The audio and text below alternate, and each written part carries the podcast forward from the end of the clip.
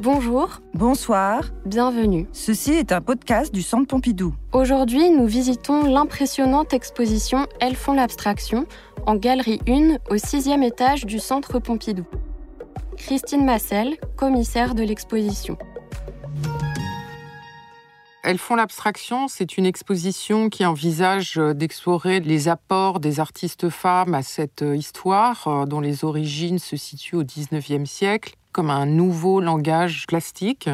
L'idée de cette exposition, c'est de montrer que dans cette histoire de l'abstraction, les femmes ont été largement invisibilisées alors qu'elles en sont des actrices et des co-créatrices essentielles. Cette thématique de l'exposition est particulièrement urgente aujourd'hui parce que souvent les discours féministes ont mis de côté ce langage plastique parce que justement, euh, en tout cas dans les années 70, il ne relevait pas d'un regard féminin ou sur le féminin.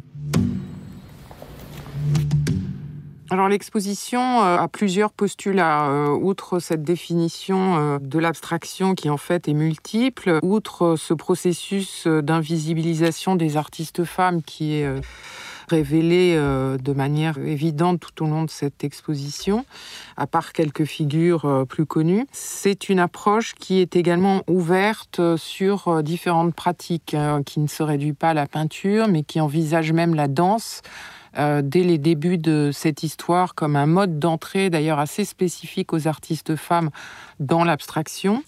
Le rapport aux arts euh, décoratifs est également euh, très important avec cette euh, volonté de déhiérarchiser les genres et d'envisager différemment le rapport à des matériaux comme la fibre ou l'objet du quotidien qui est réinvesti par ces artistes de la même manière que l'est un tableau.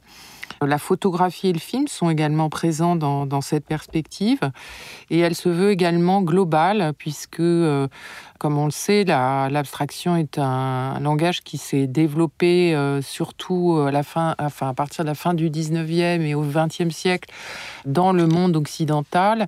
J'ai souhaité ouvrir ce regard euh, aux autres modernités et avoir une approche euh, globale en incluant d'ailleurs les artistes euh, afro-américaines qui n'ont été euh, visibles qu'à partir des années 70 aux États-Unis. L'essentiel pour moi, c'est de montrer que toutes ces femmes sont des co-créatrices du modernisme et de ses suites et de ne pas me limiter à ce qu'on appelle les pratiques pionnières, c'est-à-dire euh, des pratiques euh, radicales de rupture qui euh, engendrent ensuite un tournant dans les récits d'histoire de l'art classique, mais de considérer les artistes quand elles ont une œuvre significative, originale et qui peut compléter, abonder, renchérir sur les récits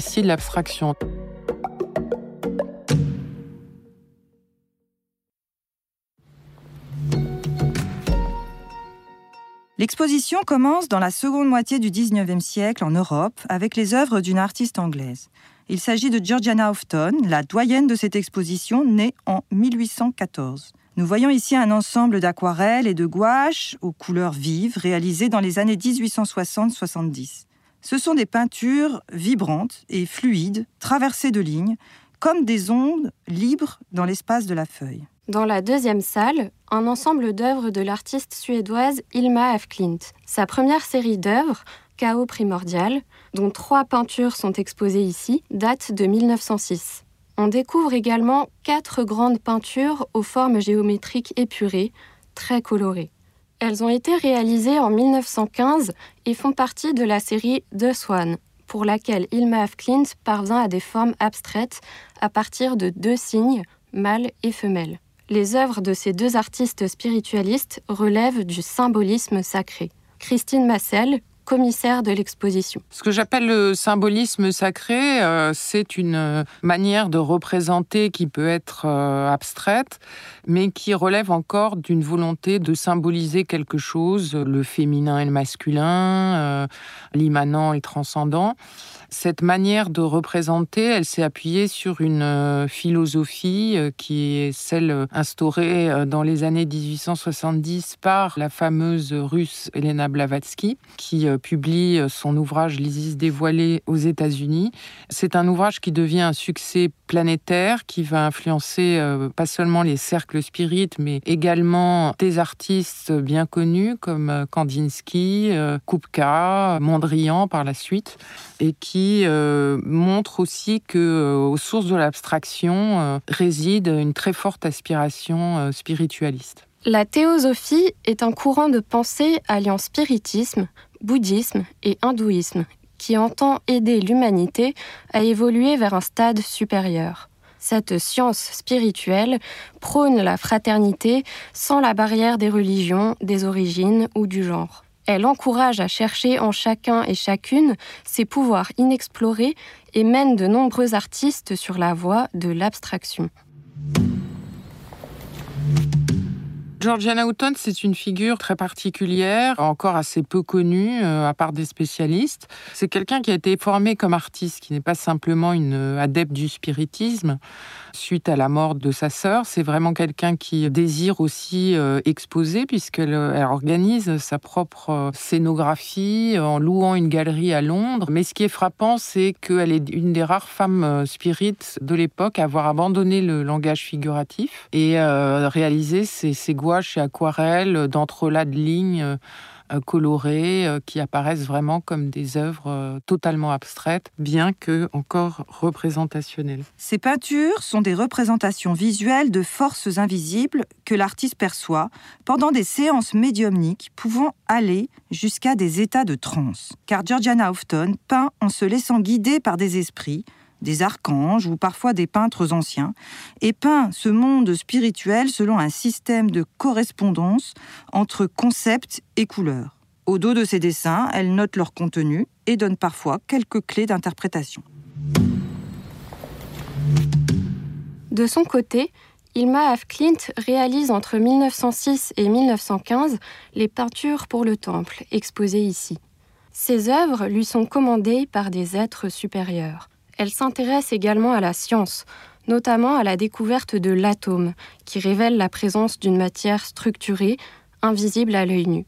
L'abstraction est pour elle la manifestation de l'esprit qui relie tous les êtres. Ilma Flint, c'est une artiste qui a été redécouverte dans les années 1980 et qui découvre le spiritisme et la théosophie. Donc, dans les années 1895, elle forme un club de femmes qui s'appelle le groupe des cinq en 1906-1907. Elle entame euh, un cycle qui s'appelle le chaos primordial. Ce sont des œuvres de relativement petit format, mais qui vont euh, dépeindre de manière euh, abstraite la naissance de l'univers à partir du rien ou, du chaos. Évidemment, c'est une œuvre qui est inspirée également par la théosophie de la Blavatsky.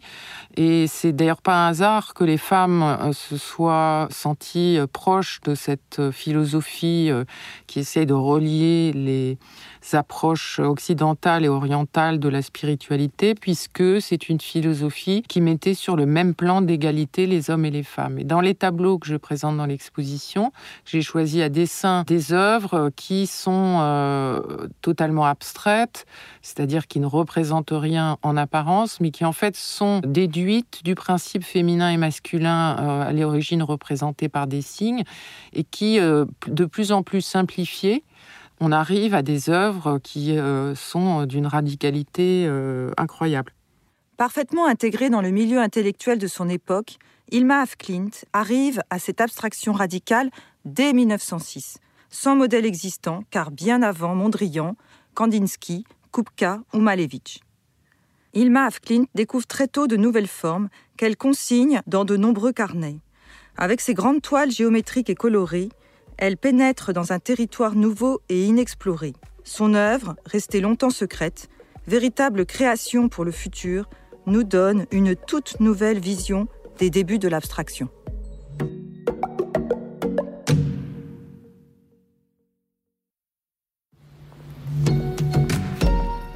L'entrée dans l'abstraction par le biais de la danse chez plusieurs artistes femmes est encore aujourd'hui peu connue.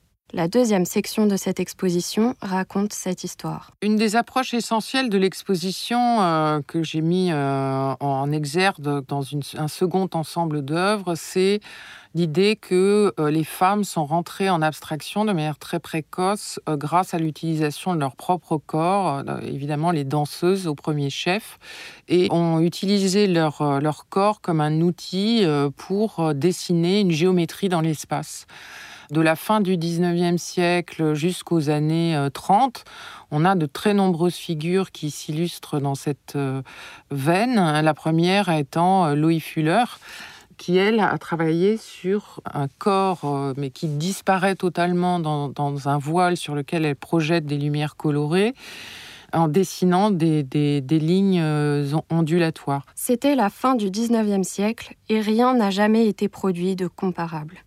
Sa danse serpentine est née d'une improvisation pour une pièce de théâtre qui mettait en scène une guérison magnétique. Avec la danse, la femme, auparavant reléguée au rang de muse, devient sujet actif. Elle sort de l'ombre pour orchestrer sa propre mise en lumière sur scène. La danse serpentine est une véritable succession de spirales ascendantes et descendantes.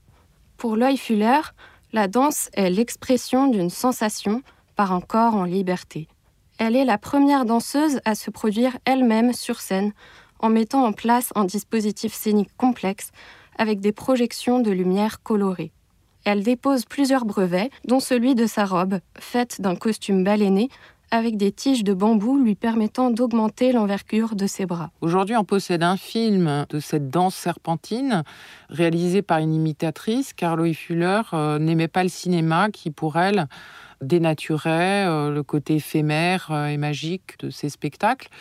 Et d'ailleurs, le film ne rend pas tout à fait compte justement de ces jeux de production de lumière, puisque en fait, il a été colorisé euh, image par image à l'époque.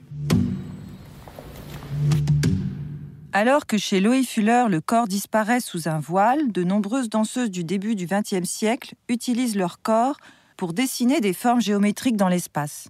Valentine de Saint-Point à Paris, Giannina Sensi en Italie et en Allemagne, Grete Paluca. Grete Paluca est une danseuse euh, bien connue euh, des années 20 en Allemagne, euh, qui est proche du Bauhaus, proche de, Kandinsky, et qui, grâce à, la photographe Charlotte Rudolph, a pu immortaliser ces danses géométriques, des danses qui utilisent donc le corps pour réaliser des dessins de figures abstraites dans l'espace. C'est quelqu'un qui aussi apprécié énormément l'œuvre de Mondrian, puisqu'elle euh, elle utilisait euh, un de ses tableaux dans sa salle de danse euh, pour expliquer ses recherches à ses élèves. Grete Paluca a inventé une danse géométrique et minimale qui n'exprime rien d'autre que le mouvement et qui lui vaut un grand succès lorsqu'elle la présente aux maîtres et étudiants du Bauhaus. Ces mouvements, qui ont été immortalisés par la photographe Charlotte Rudolph, fascinent ainsi le peintre abstrait Kandinsky, qui en fait des dessins analytiques, publiés en 1926 dans la revue d'Askunblatt. On voit que Kandinsky insiste sur les diagonales qui confèrent une dynamique, tout en tension, entre lignes courbes et lignes droites. Cette salle met en lumière la place de la danse et celle des femmes, au cœur des toutes nouvelles recherches plastiques abstraites de cette époque.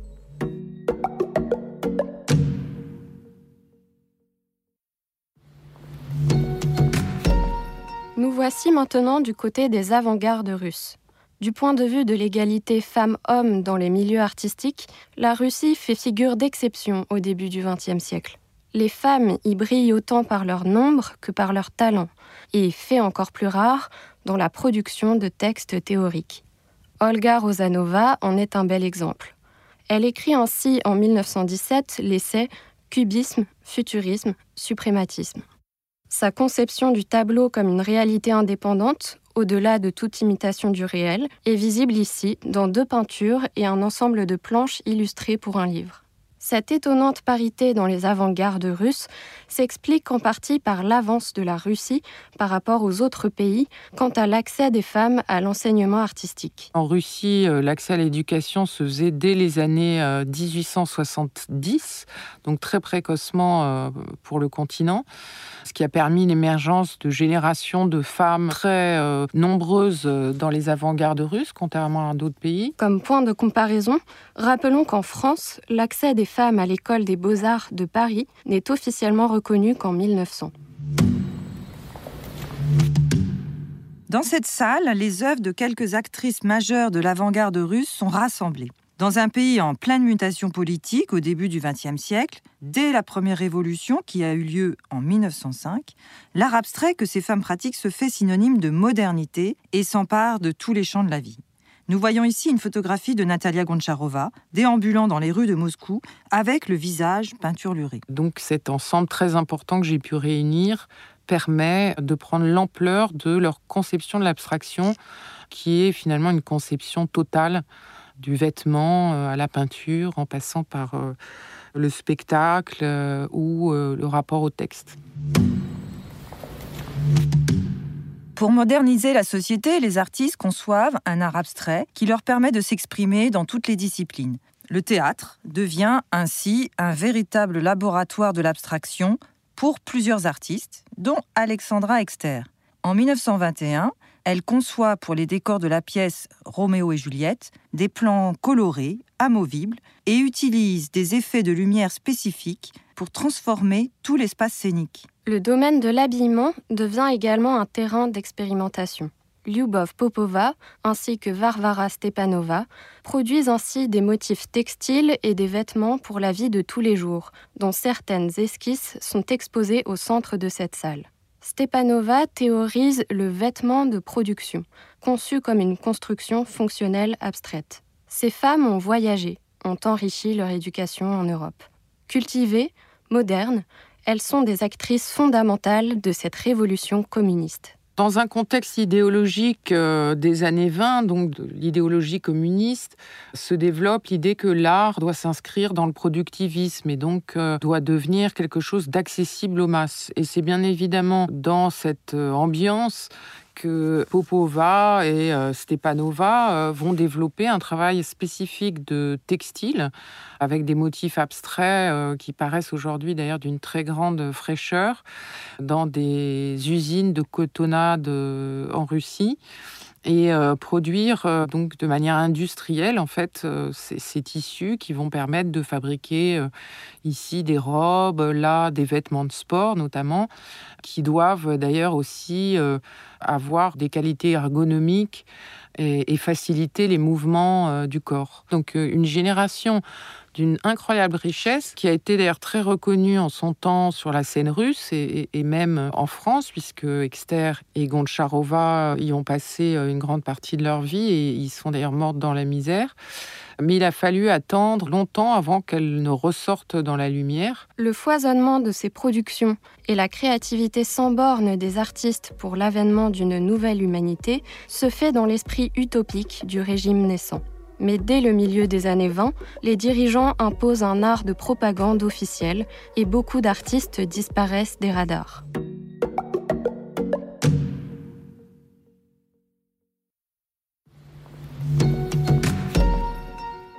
Partons maintenant du côté de la Suisse, avec l'œuvre de Sophie Tauberharp, une artiste touchant à de nombreuses disciplines, de la danse à la peinture, en passant par le textile et l'architecture. En entrant dans la salle, nous constatons déjà l'étendue incroyable des techniques qu'elle maîtrise.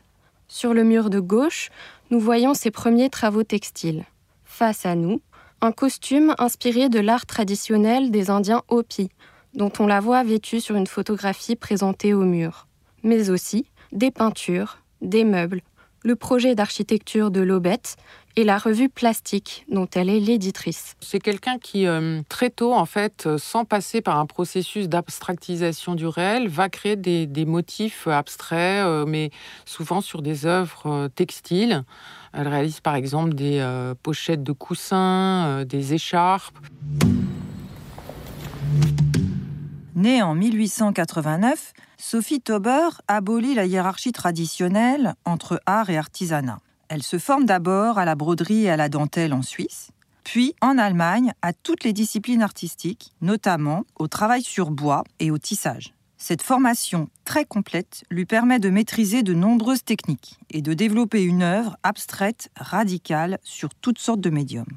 En 1915, elle se rend à Zurich, où elle rencontre l'artiste Jean Harpe, qu'elle épousera en 1922. Ensemble, ils s'engagent dans le mouvement Dada. C'est un groupe d'artistes révoltés contre l'ordre établi, refusant l'état d'esprit bourgeois et ses conventions. Le groupe se réunit au cabaret Voltaire, à Zurich. Les artistes viennent y déclamer des poèmes phonétiques, très abstraits, au son de tambour. Sophie Tauber apporte une nouvelle dimension à ce spectacle. Accompagnée par les lectures de ses amis, elle danse selon ses propres chorégraphies et vêtue de ses propres costumes, dont on voit en fait des photos dans la salle abstraction et danse. C'est vraiment euh, une artiste qui a envisagé l'abstraction de manière euh, totale, sans distinction de, médium, dans une approche où on sent euh, cette euh, sensibilité particulière par rapport à la notion de rythme qu'elle tient de son expérience précoce de danseuse auprès de Laban, à Monte Verita en Suisse, et aussi ce sens de l'équilibre, de l'harmonie et, des couleurs euh, qui la caractérisent. Monte Verita est un endroit qui a vu naître une colonie utopiste dès le début du siècle, attirant de nombreuses personnalités, dont le chorégraphe Rudolf Laban. Lors des cours d'été qu'il dispense, les élèves dansent au contact de la nature. C'est ici que Sophie Tauber apprend la danse, qui influencera ses autres pratiques, lui donnant un sens particulier du rythme. Elle a aussi d'ailleurs euh, étendu cette pratique à du mobilier, à, sa propre maison, dont elle a réalisé les plans euh, pour elle et Jean Harpe, qui se trouve aujourd'hui à, Meudon-Clamart. En 1925, Jean Harpe et Sophie Tauber-Harpe s'installent à Paris, puis très vite à Meudon, dans une maison qu'elle dessine et aménage entièrement, et dans laquelle ils ont chacun leur atelier. Sophie Tauber et Jean Harpe sont connus pour s'être mutuellement influencés et avoir créé des œuvres communes. C'est elle qui soutient financièrement le couple en maintenant notamment une activité d'enseignante. Elle répond également à des commandes. En 1926, elle est ainsi invitée avec Jean Harpe à concevoir la décoration intérieure du bâtiment de l'Aubette à Strasbourg. L'œuvre de Sophie Tauber-Harpe, qui décède d'un accident domestique à l'âge de 54 ans, restera longtemps peu connu. Et pourtant, dévasté par la mort de son épouse, Jean Harpe demandera que l'œuvre de Sophie Tauber-Harpe soit systématiquement présentée à côté du sien. En abolissant la hiérarchie entre art et artisanat et en créant une abstraction des plus radicales, Sophie Tauber-Harpe fait figure de pionnière. À la même époque, en Allemagne, une école va aussi appliquer ce principe de décloisonnement entre les arts dits mineurs et majeurs, l'école du Bauhaus présentée dans la salle suivante.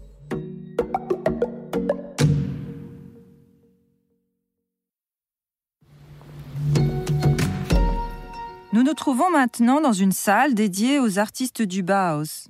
Ouverte en 1919 dans la ville de Weimar, en Allemagne, cette école entend réunir sous un même toit l'apprentissage de l'artisanat et celui des beaux-arts. Au départ, l'école est dirigée par l'architecte Walter Gropius, qui ambitionne tout à la fois de revaloriser l'artisanat vis-à-vis de l'art plastique, mais aussi de se rapprocher de l'industrie afin de préparer les apprentis à la construction d'une société nouvelle. Dans l'idée de restructurer en profondeur l'enseignement artistique traditionnel, le programme de l'école stipule, entre autres, une égalité de traitement entre les deux sexes. Pourtant, la réalité ne correspond pas à cet idéal. Dans le cadre du Bauhaus, les femmes se sont exprimées euh, de manière relativement contrainte, puisque lorsque le Bauhaus euh, ouvre en 1919 à Weimar, euh, Walter Gropius, son directeur, ne permet pas aux femmes de rentrer dans des ateliers de, peinture après la fin de, de l'année de préparation.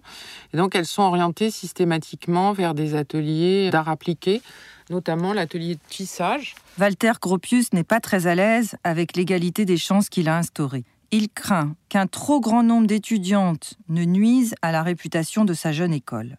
Un quota officieux est donc mis en place pour réguler le nombre de femmes admises après le cours préliminaire. Les étudiantes, sélectionnées plus drastiquement que leur père masculin, arrivent ainsi à l'atelier de tissage avec un niveau particulièrement élevé. Donc paradoxalement, cet atelier de tissage est devenu un laboratoire de création pour l'abstraction, alors que souvent les femmes y arrivaient en dépit euh, de tout, puisqu'elles elles auraient préféré suivre des études de peinture. Et finalement, euh, c'est là qu'elles ont euh, trouvé pour, euh, pour certaines un épanouissement et qu'elles ont pu contribuer avec une qualité assez extraordinaire à l'histoire de l'abstraction tissée au XXe siècle. Les artistes de l'atelier de tissage, pratiquant aussi la peinture, sont influencés par Paul Klee, alors professeur au Bauhaus. Elles adaptent l'équilibre des formes et des couleurs de la peinture abstraite aux contraintes des fils et des tissus. De son côté, Paul Klee s'intéresse aussi au travail textile et s'en inspire pour ses compositions. Gunther Stolz entre au Bauhaus en 1919. Elle devient en 1927 la première femme à y diriger un atelier, celui de tissage. Pour elle, les œuvres textiles sont des peintures en laine.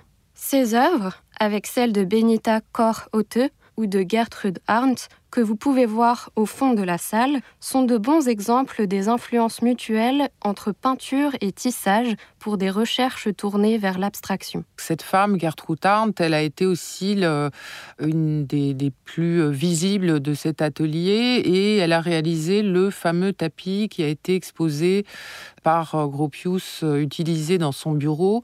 Et donc c'était la deuxième euh, réalisation qu'elle faisait en, textile et ça a été pour elle tout de suite une reconnaissance importante alors qu'au départ elle était, comme d'autres, pas du tout motivée pour rentrer dans cet atelier. Elle avait en plus été formée à l'architecture. Ce sont ces femmes, parfois frustrées dans leur orientation, qui permettent pourtant au Bauhaus une certaine autonomie financière. On voit à la fois les influences, mais aussi les originalités de ces femmes qui ont été des co-créatrices majeures euh, du Bauhaus et qui d'ailleurs ont permis au Bauhaus de survivre financièrement puisque la vente de ces euh, ouvrages euh, tissés permettait l'équilibre financier de l'école. Après un déménagement à Dessau, l'école est définitivement fermée à l'arrivée au pouvoir d'Hitler en 1933 les étudiantes et professeurs émigrent, en particulier aux États-Unis, où ils vont exporter leur technique et leur pédagogie. Parmi ces étudiantes de l'atelier de tissage, Annie Albers, dont on voit ici un wall hanging de 1927, tout en gris, noir et blanc, continuera aux États-Unis de développer cette abstraction tissée, très innovante, et y formera de nombreux élèves.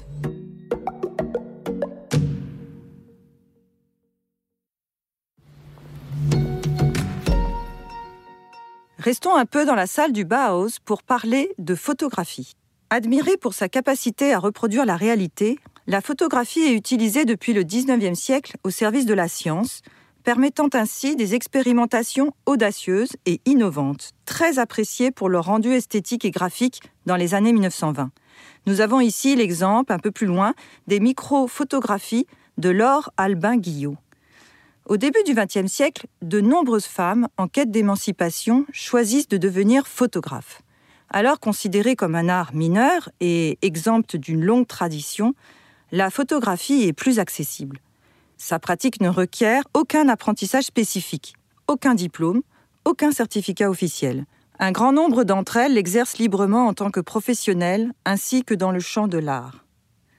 Nous voyons ici les motifs géométriques et décoratifs d'Elsa Thiemann, une élève du Bauhaus, obtenue à l'aide de la technique du photogramme, dont chaque étudiant devait connaître les bases, et qui consiste à placer directement sur le papier photosensible toutes sortes d'objets ou de formes, ici des contours de plantes. Selon Laszlo Moholy-Nagy, professeur au Bauhaus de Dessau, cette technique est une mise en forme de la lumière, sans utiliser d'appareil photo. Lumière qui doit être utilisée en tant que matière autonome, à l'instar de la couleur en peinture ou du son en musique. Passons dans la salle suivante pour voir les œuvres d'une autre artiste à avoir appris la photographie auprès de Laszlo Moholy-Nagy et développé un langage abstrait. Florence Henry. Dans sa peinture abstraite comme dans ses photographies ultérieures, elle recherche l'harmonie des formes géométriques. L'artiste organise ainsi sur un coin de table des situations minimalistes à l'aide de miroirs, de balles brillantes et de bandes de métal. Des jeux de double reflet s'offrent à nous et trouble notre vision de l'espace. En matière de film, voyons l'exemple de Germaine Dulac. C'est en 1929 qu'elle réalise le film Disque 957, Impression visuelle, où la musique, les préludes de Chopin, sert de support à la mise en scène d'un jeu d'ombre et de lumière inspiré par les danses de Loïc Fuller. Militante et théoricienne du cinéma, elle monte une maison de production en 1916, la Delia Film, et fonde la revue Schéma en 1927, où elle développe ses idées sur le cinéma intégral. Elle écrit Ligne, surface, volume, dépouillés de tout sens trop humain pour mieux s'élever vers l'abstraction. Au milieu des années 1930, de nombreux artistes fuient le régime nazi et migrent aux États-Unis. L'Allemande Lotte Jacobi se retrouve à New York en 1935. Elle apprend la photographie et la technique du photogramme qui l'amène à partir de déplacements d'objets à réaliser des images d'une grande plasticité organique. Pour sa série Photogenics, elle dessine avec la lumière en agitant une torche au-dessus du papier sensible. Par ses trajectoires de lumière, Jacobi introduit une dimension temporelle dans la photographie. Son intérêt pour le mouvement la rapproche des innovations picturales de l'abstraction gestuelle que nous allons tout de suite découvrir.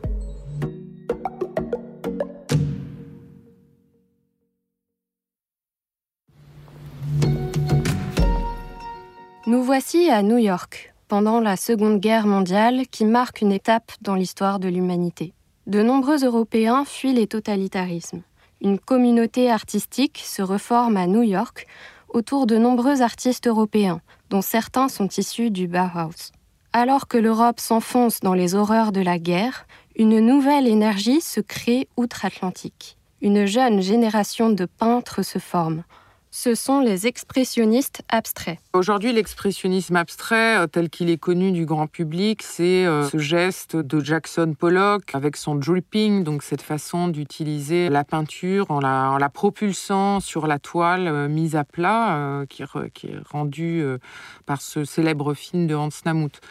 Et ce, geste a construit une mythologie très, très virile d'un peintre qui donc va répandre euh, un liquide euh, sur une toile et qui va le faire euh, de manière très corporelle. Le film et les magnifiques photos de Hans Namuth ont mis en scène l'importance du processus créatif pour Jackson Pollock, d'où le terme action painting.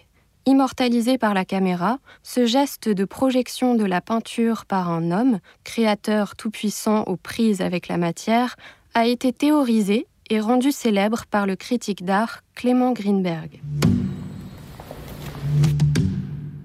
Il s'avère cependant que le dripping n'est pas l'apanage de Pollock, puisqu'une femme, peu connue, Janet Sobel, réalise à la même époque des coulures de peinture. Janet Sobel, une peintre euh, autodidacte qui réalisait elle aussi des drippings, mais, mais pas avec le geste pollockien, mais avec euh, des petites pipettes qui permettaient de faire des coulures de peinture sur la toile et avec euh, des émaux qui lui permettaient aussi de sécher très rapidement sur la même toile.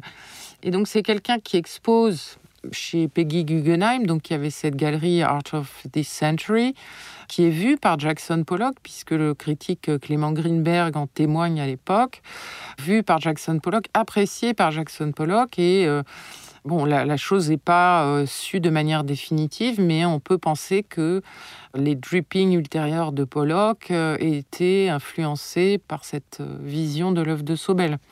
Toujours est-il que les œuvres diffèrent hein, par leur processus et par leur ampleur. Mais ce qui est important à mes yeux, c'est de remettre en, lumière euh, l'œuvre de Sobel, qui est d'ailleurs collectionnée euh, au MoMA de New York. Janet Sobel, autodidacte, fille d'émigrés ukrainiens, commence à peindre à plus de 40 ans alors qu'elle est mère de famille. C'est en cela qu'elle est discréditée par Greenberg, qui la décrit comme une ménagère et une peintre primitive. En conséquence de tout cela, le travail de Janet Sobel a été peu mis en valeur, jusqu'à être oublié par l'histoire de l'art. Ce phénomène touche plusieurs artistes américaines. Dans les États-Unis des années 50, les artistes femmes peinent à être exposées, et le travail de plusieurs d'entre elles a été partiellement et injustement occulté de l'histoire de l'art. Même pour une artiste comme Lee Krasner, qui était bien intégrée à la scène artistique dans les années 40. Lee Krasner, qui euh, a épousé Jackson Pollock, mais était euh, avant lui une artiste déjà bien reconnue et qui a énormément contribué à le faire euh, connaître, puisqu'elle avait déjà un réseau important et qui est une artiste aussi fondamentale, mais très peu vue en France, qu'on connaît surtout, comme elle le disait elle-même, comme Madame Pollock. Donc j'ai voulu euh, faire venir des œuvres qu'elle réalise très tôt, en 48-49, qu'elle appelle ses Little Paintings, et euh, dont on verra qu'elles sont euh, des recherches tout à fait intéressantes sur la question de la trace, du signe, mais d'une manière bien différente d'autres artistes de cette mouvance, et qui est presque une recherche de signature, hein, de la manière dont on laisse une trace sur la toile à partir de la connaissance de l'écriture, notamment de l'hébreu. Les trois tableaux exposés ici ont été peints alors que Lee a emménagé avec Pollock à Springs en 1945. Ils y partagent un atelier. Lui occupe le rez-de-chaussée de la grange et elle, une petite pièce à l'étage.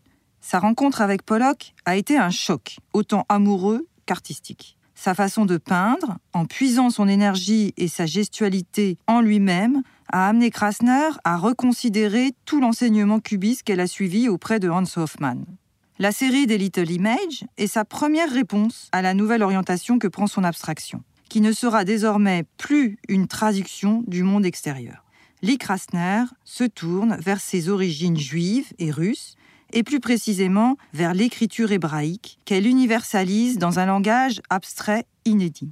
Elle partage avec Pollock ce goût de l'introspection et du sacré, mais demeure une artiste totalement indépendante. Après la mort subite de Pollock en 1956, elle occupe l'atelier tout entier. Elle y produira des toiles remarquables de très grande dimension. Hélène Frankenthaler, très jeune, rencontre euh, le critique euh, Clément Greenberg. Elle épousera d'ailleurs ensuite euh, le peintre Robert Motherwell. Elle a souvent été un petit peu réduite à son statut justement d'épouse, alors qu'elle a véritablement ouvert une voie importante dans la peinture puisqu'elle a utilisé cette technique dite du pouring qui consiste à faire absorber la peinture par la toile plutôt que de peindre au pinceau et qui a été reprise par les peintres dits du color field painting notamment euh, Kenneth Noland euh, ou euh, Clifford Steele, Maurice Lewis. Hélène Frankenthaler invente en 1952 la méthode du soak stain painting, signifiant littéralement tremper, tacher. Après avoir vu Jackson Pollock peindre à même le sol dans son atelier de Spring, elle décide de repousser les limites de sa peinture. Elle dit alors Fini le respectable chevalet, fini la pratique avec les coups de pinceau, fini la vision avec un point focal. Désormais, elle engage tout son corps dans son processus créatif. Ses outils deviennent éponges, racloirs, spatules, balais. Elle fait couler de la peinture diluée dans de la térébenthine sur la toile posée sur le sol, sans châssis ni après. Il n'y a qu'à regarder cette grande œuvre lumineuse, Cool Summer, une peinture faite dix ans après sa visite chez Pollock. Comme Hélène Frankenthaler absorbe les éléments de la nature, sa peinture est absorbée dans la toile dans un agencement libre et intuitif de l'artiste qui intègre le hasard, les couleurs, les formes et les lumières émergent comme naturellement dans un jeu d'équilibre entre les masses colorées et le blanc de la toile. Désormais, la liberté d'expression et de création américaine s'incarne aussi à travers ces personnalités de femmes et bien d'autres présentées dans l'exposition, comme Elaine de Kooning ou Joanne Mitchell.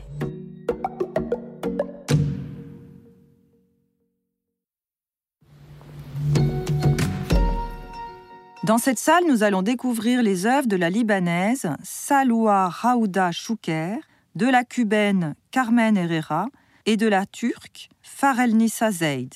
Ces trois artistes ont en commun de s'être trouvés à Paris dans les années 1940-50 et d'avoir exposé au Salon des réalités nouvelles. Ce salon est créé en 1946 par des artistes dans le but de faire connaître l'art abstrait géométrique sous toutes ses formes. Et c'est bien un ensemble d'œuvres de différentes natures de Salwa Raouda qui sont présentées ici sur le mur de gauche. Pierre, peinture, métal, tissu. Cet artiste applique ses recherches dans le champ de l'abstraction à de nombreux matériaux pour des objets du quotidien comme pour des œuvres d'art. Née en 1916 et décédée en 2017, elle a étudié et enseigné la biologie, travaillé dans une bibliothèque et étudié la philosophie avant de se former à l'art dans les années 40. À cette époque, elle voyage à Paris, où elle est déçue par l'enseignement de Fernand Léger. Elle se révolte contre l'idée que le beau, le bien et le vrai ne viendraient que de l'Occident.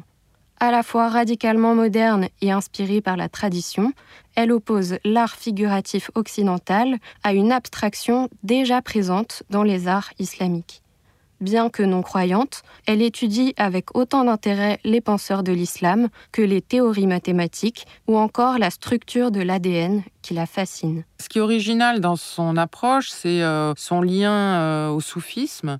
Donc euh, son travail sur la question de la dualité et de l'unité qu'on voit très bien dans ces systèmes modulaires à la fois picturaux ou sculpturaux et son rapport aux arts décoratifs, ou je dirais plutôt à une abstraction qui envahit la vie quotidienne, puisque euh, décorait les meubles de sa propre maison, elle réalisait ses propres sacs à main, ses propres foulards avec des motifs abstraits, ses bagues qui étaient comme des sculptures en miniature. À partir des années 60, elle cherche à faire coïncider la composition poétique et sculpturale.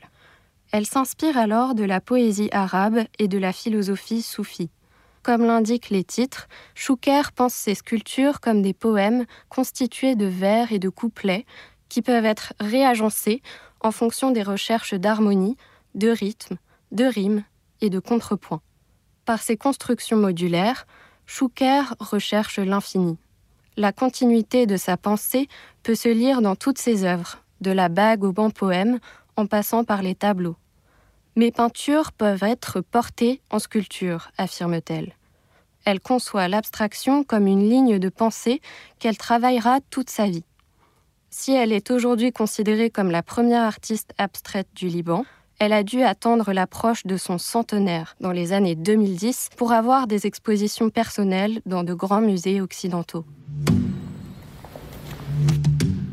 L'œuvre de Schuker fait ici face à celle de Carmen Herrera, née à Cuba en 1915, qui réside à Paris pendant quelques années à partir de 1949. C'est pendant ce séjour parisien, décisif pour sa carrière, qu'elle abandonne la figuration, comme en témoignent les deux grands tableaux hautement colorés dans lesquels s'enchevêtrent des formes géométriques. Carmen Herrera s'installe définitivement à New York en 1954, où elle travaillera alors sans relâche elle ne bénéficie de sa première rétrospective institutionnelle qu'en 2016 au Whitney Museum. Aujourd'hui, âgée de 106 ans, elle continue à peindre dans son atelier new-yorkais.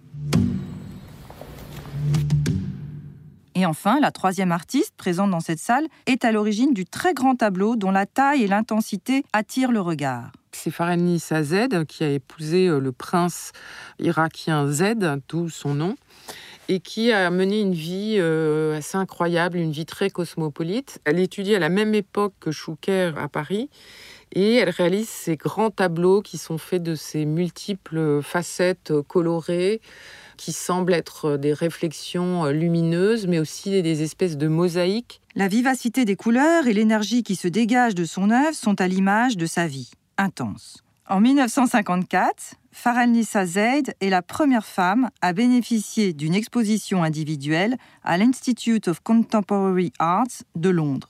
Elle est aussi la première artiste du Moyen-Orient à connaître à la fois une reconnaissance nationale et internationale. Ces trois artistes voyageuses, aux longues vies mais reconnues sur le tard, ont renouvelé de façon radicale, à travers des œuvres personnelles et très libres, les recherches autour de l'abstraction.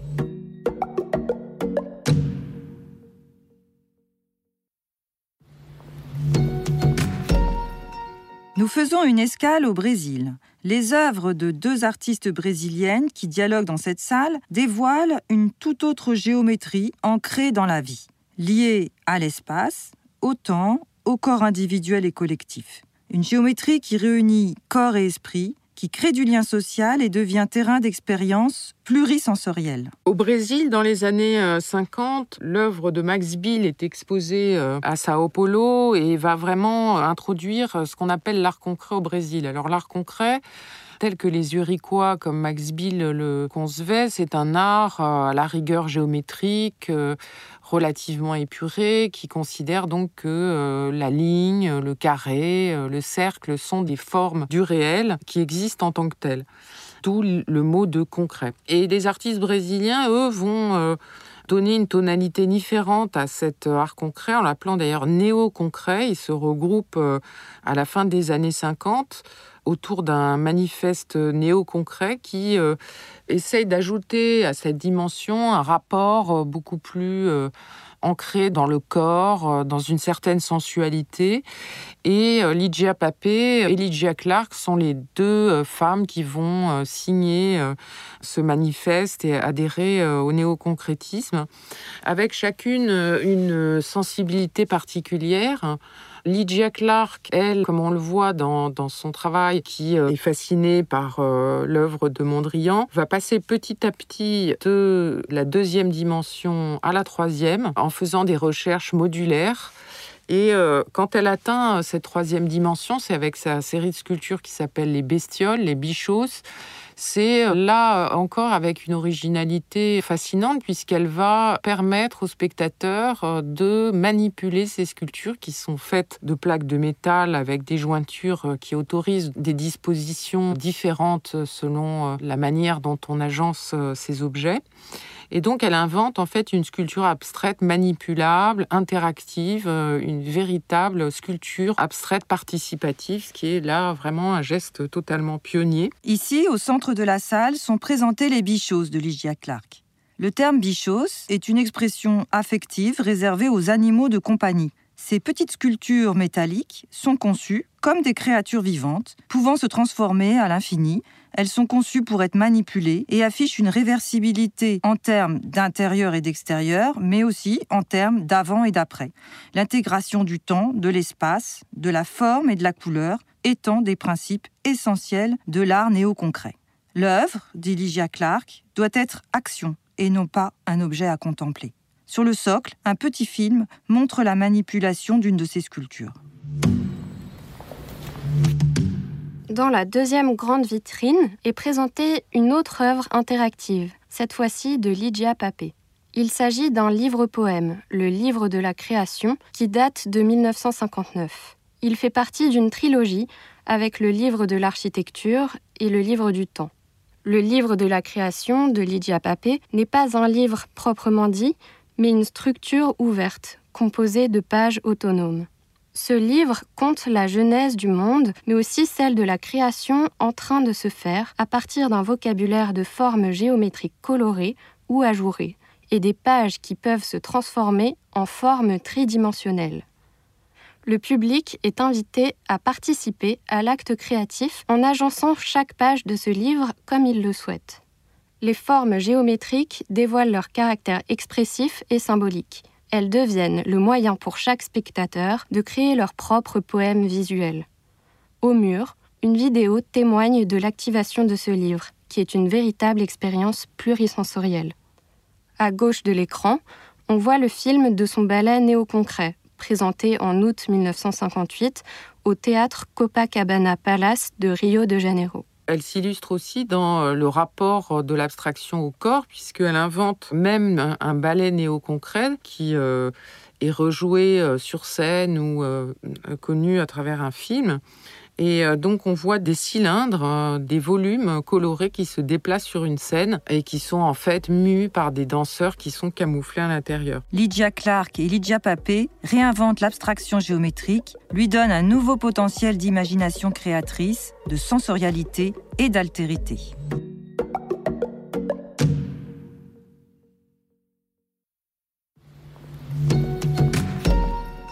Retournons vers les États-Unis et l'Europe, où une génération après Annie Albers ou Gertrude Arndt au Bauhaus, des femmes ravivent le lien entre l'art et l'artisanat en créant des œuvres textiles alors que la hiérarchie entre art noble et art mineur perdure. À la fin des années 60, le musée d'art moderne de New York réalise une exposition qui a fait date, qui s'appelait Wall Hangings, donc des œuvres qui sont suspendues au mur, qui sont euh, pour la plupart réalisées à base de textiles et qui sont l'œuvre d'artistes comme Sheila X, euh, les Nortonais, euh, qui sont euh, toutes les deux formées aux États-Unis, Jaco Dabuic, qui est croate, et Magdalena Bakanovic, polonaise. Donc c'est dans l'ancienne Europe de l'Est que se développe, à partir d'une tradition bien ancrée de l'art textile, une sculpture spécifique qui n'est plus simplement une, tapisserie comme pendant la période du Bauhaus, mais bien une, véritable expansion de la sculpture grâce au fil et euh, parfois ce qu'on appelle le sisal, qui est une forme de, laine. Et donc, on utilise un terme qui euh, apparaît aujourd'hui comme assez péjoratif pour le désigner, c'est le fiber art, l'art à partir donc de fils, de fibres. Aujourd'hui, on dira plutôt qu'il s'agit de sculpture en textile. Une œuvre monumentale de Magdalena Abakanovic est ainsi suspendue au plafond, tel un gigantesque vêtement, une chrysalide ou un nid. Notre regard plonge dans son espace intérieur, nos yeux en palpent la texture. Cette étrange forme qui nous fait face est un abacan, dont le nom est forgé par l'artiste d'après son propre patronyme. Réalisé à partir du milieu des années 1960, ces sculptures tissées avec du sisal et du chanvre sont tout à fait novatrices. L'œuvre textilée fresco de l'américaine Sheila X fait face à cette sculpture. Cette œuvre murale également monumentale, est composée d'écheveaux torsadés de lin qui tracent des lignes verticales interrompues par de gros nœuds, créant des rythmes tactiles, accentués par des fils colorés en bleu, orange et ocre jaune. Comme un code mystérieux, cette œuvre rappelle le quipu, ancien outil de calcul de l'administration Inca, sorte de livre de comptes dans lequel la façon de tresser les fils, leur couleur, l'emplacement des nœuds correspondait à des données précises. C'est durant ses études à Yale, dans la seconde moitié des années 50, que Sheila X, influencée par son professeur George Kubler, se passionne pour l'art précolombien et passe plusieurs années en Amérique latine à étudier les techniques de tissage de plusieurs peuples autochtones. Elle acquiert sa maîtrise de la couleur et du tissage auprès de Joseph et Daniel Albers, qui, forts de leur expérience au Bauhaus, accompagnent la naissance de nouvelles formes d'art aux États-Unis. À côté, on remarque une autre œuvre en textile dont la technique d'ajourement crée un jeu de plein et de vide, renforçant l'étonnante force graphique de deux triangles inversés de couleur rouge et blanc. Il s'agit de l'œuvre de Lénore Toney, intitulée Union de l'eau et du feu. Lénore Toney est aussi liée à la tradition du Bauhaus, car dans les années 40, elle a étudié le tissage, le dessin et la sculpture au New Bauhaus de Chicago, auprès de l'artiste Laszlo Molinage. Par la suite, ses voyages en Europe et en Asie, comme en Inde, au Japon ou en Thaïlande, ouvrent son travail à l'influence de cultures non occidentales.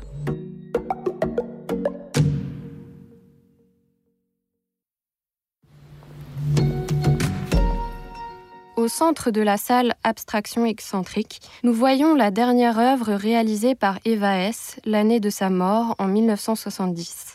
Les Seven Poles semblent se hisser du sol, à la fois fragiles et rigides, mobiles et figés. Autour, les sculptures se développent dans l'espace ou sur les murs, ploient sous leur propre poids ou créent des sensations d'éruption, d'ébullition, de prolifération, mais aussi d'affaissement ou de fuite. Toutes ces sculptures ont d'étonnantes qualités organiques très sensorielles. En 66, Lucie Lippard, qui est une ardente féministe, réalise une exposition qui a fait date, Eccentric Abstraction, et elle regroupe d'ailleurs des hommes et des femmes, dont euh, les plus connus, euh, euh, Bruce Nauman, ou Louise Bourgeois, ou Eva Hesse, ou encore Alice Adams elle décrit une nouvelle euh, esthétique en fait qui consiste à utiliser des matériaux qui permettent une approche beaucoup plus souple euh, des formes, un art dit post-minimal qui finalement euh, aurait, selon elle d'ailleurs, un, certain nombre de qualités féminines. C'est d'ailleurs un, point assez problématique de postuler qu'on puisse identifier l'utilisation de tel ou tel matériau comme lié à un, genre.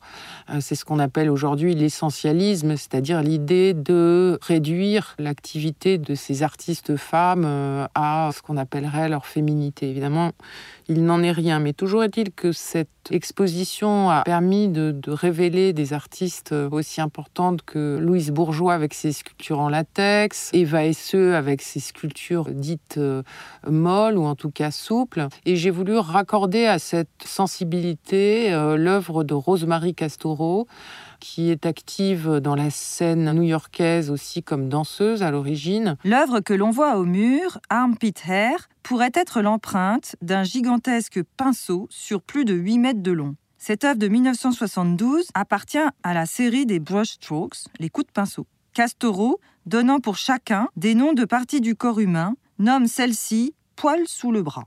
Elle dénonce l'idéal féminin du corps lisse et épilé et s'inscrit dans la lutte pour la libération du corps des femmes menée pendant la seconde vague féministe aux États-Unis, dont nous allons parler à la fin du parcours. En fait, euh, le titre de cette œuvre, c'est euh, Poil sous les bras, donc c'est vraiment l'évocation euh, d'un rapport au corps féminin.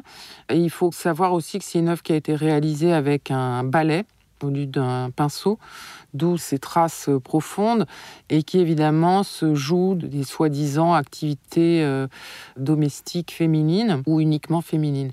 Donc euh, derrière ces sculptures post-minimales euh, aux apparences abstraites se cachent parfois des messages très politiques et engagés. Castoro interroge plus qu'elle n'impose. Le geste du coup de pinceau, magnifié dans la décennie précédente par les expressionnistes abstraits, est ici remplacé par un coup de balai. Castoro rappelle ici avec humour les activités ménagères, alors souvent dévolues aux femmes. Elle réunit en un seul geste les catégories plastiques majeures que sont le dessin, la peinture, la sculpture et la performance. N'oublions pas qu'elle était aussi danseuse. Affiliée au minimalisme aux côtés de Sol Lewitt et Carl André, la découverte de l'œuvre de Rosemary Castoro donne un nouveau souffle à ce mouvement très masculin, à l'esthétique souvent froide et industrielle.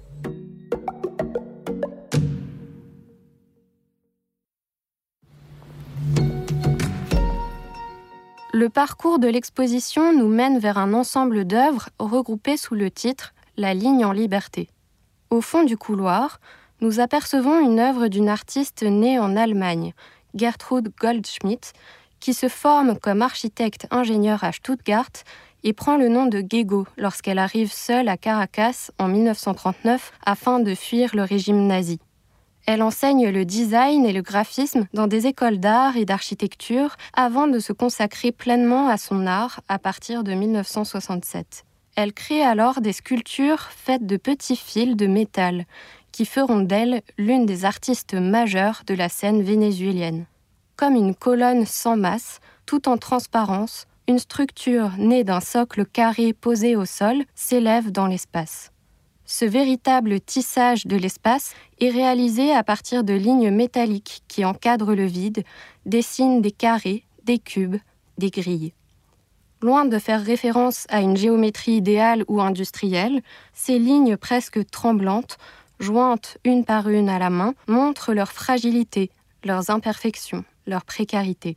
Cette sculpture, intitulée Reticularia Quadrada, date de 1977 et fait partie d'une série d'œuvres fondées sur la répétition de formes basiques qui peuvent envahir la totalité d'un espace, véritable croissance rhizomatique qui se développe en dialogue avec le spectateur. Les lignes fragiles de Gego nous conduisent vers celles de l'artiste Agnès Martin, née elle aussi en 1912. Dès son arrivée à New York à la fin des années 50, cette artiste canadienne réalise les grilles pour lesquelles elle est très connue aujourd'hui. Nous sommes aux bordures de l'art minimal, salle dans laquelle Christine Massel nous explique ses choix. J'ai souhaité faire des échos entre des œuvres qui sont euh, pas forcément euh, identiques, mais qui ont des sensibilités qui se correspondent, notamment autour de ce qu'on peut appeler la ligne minimale, en opposition à une ligne plus organique. Et donc, j'ai mis en rapport cette, œuvre euh, dessinée et, peinte de, Agnès Martin, cette, grande figure américaine qui se retire au Nouveau-Mexique et qui réalise ses abstractions euh, de lignes, de grilles euh, à la main, donc qui paraissent minimales mais qui sont en fait empreintes d'une grande sensibilité et même d'une sensibilité métaphysique. Je mets cette pratique en lien avec euh, les recherches de la danseuse Lucinda Charles, qui à l'époque de ce qu'on appelait la danse post-minimale, dessine en fait des lignes au sol avec son propre corps, des lignes qui sont aussi euh, constamment rejouées selon des principes de, répétition et de modularité, de variation.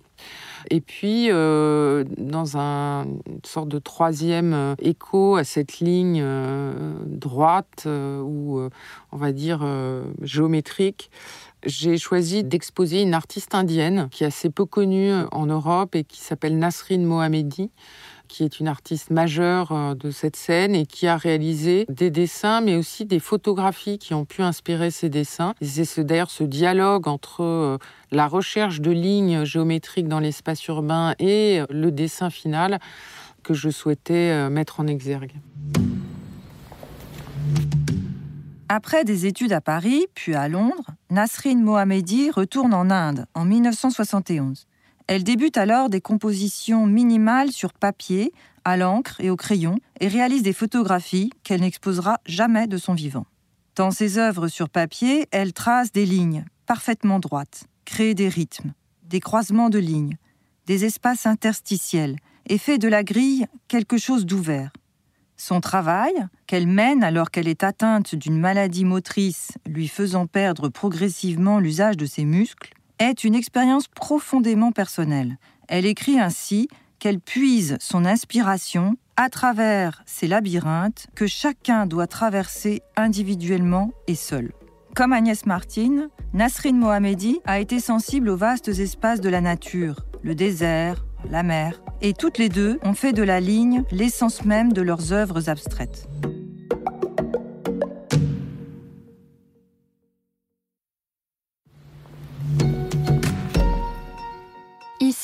Il faut imaginer que pour réaliser ces pièces tissées et partiellement peintes, Floor Piece 6 de 1973, Harmonie Hammond s'est assise au centre de son œuvre, tressant des morceaux de tissu autour d'elle.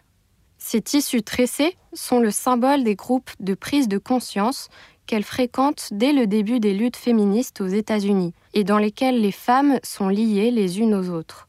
En quoi consiste l'engagement féministe de Hammond? Il est évident qu'il y a eu, surtout dans les années 70, des femmes qui se sont regroupées euh, autour de figures ou d'associations diverses et variées, des revues comme euh, Hérésis qu'on montre dans l'exposition, qui ont permis euh, effectivement là des sororités au sens de soutien véritable beaucoup plus important que précédemment. Dans la revue Hérésis, l'artiste américaine Harmony Hammond écrit un article dans lequel elle explique que l'engagement de son art tient au fait qu'elle reprend une méthode de tressage traditionnelle et se positionne dans une chaîne humaine de femmes créatrices.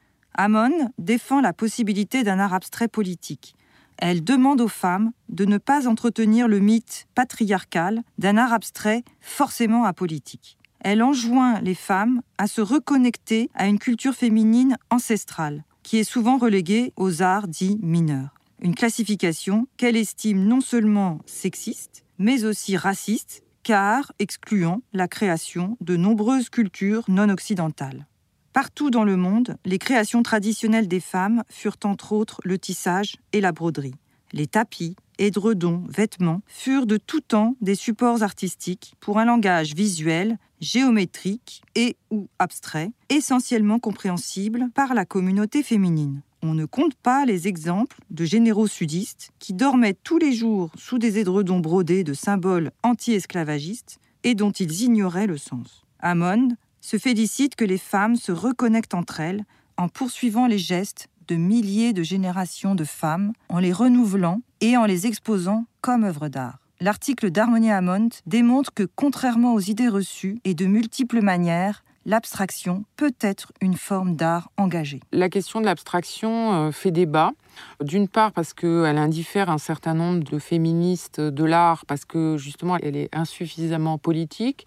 D'autre part euh, parce qu'elle est même attaquée euh, comme n'étant pas suffisamment engagée. Et enfin, elle est l'objet d'une défense au contraire de certaines artistes comme Harmonie Hammond quand elle reprend les traditions de, de tissage de femmes du Nouveau-Mexique, dans le contexte évidemment américain, permet de remettre la sculpture abstraite dans une revendication féministe significative. À côté, la peinture de Howardena Pindle de 1971 fait écho à son engagement militant. Les points qu'elle réalise à partir d'un pochoir rappellent les cercles rouges marquant les verres destinés aux personnes noires dans les bars ségrégationnistes du Kentucky de son enfance. La force de ses œuvres politiques est d'utiliser l'abstraction dans sa capacité à dépasser l'individuel. Grâce à cela, ces femmes révèlent et écrivent l'histoire collective des femmes, sans distinction de métier ni de classe sociale, et renforcent le sentiment d'appartenance à une communauté.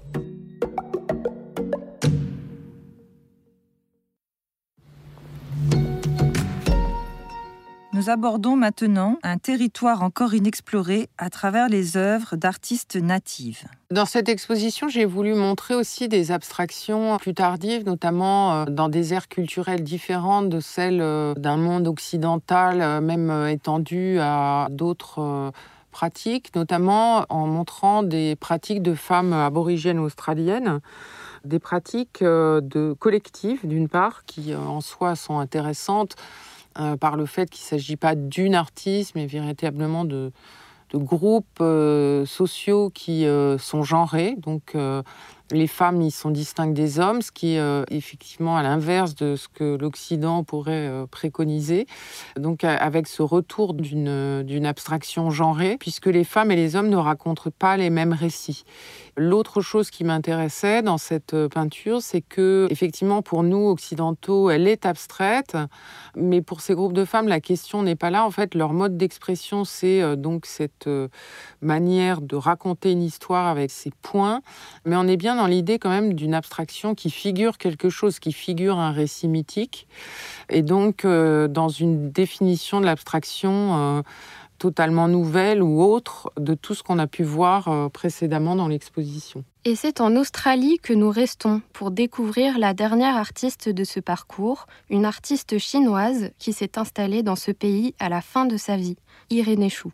Son travail relève d'un syncrétisme entre plusieurs traditions, chinoises, avec la peinture traditionnelle à l'encre, et américaine, puisqu'elle dit avoir été marquée par l'œuvre des expressionnistes abstraits, découverte dans des revues pendant ses études.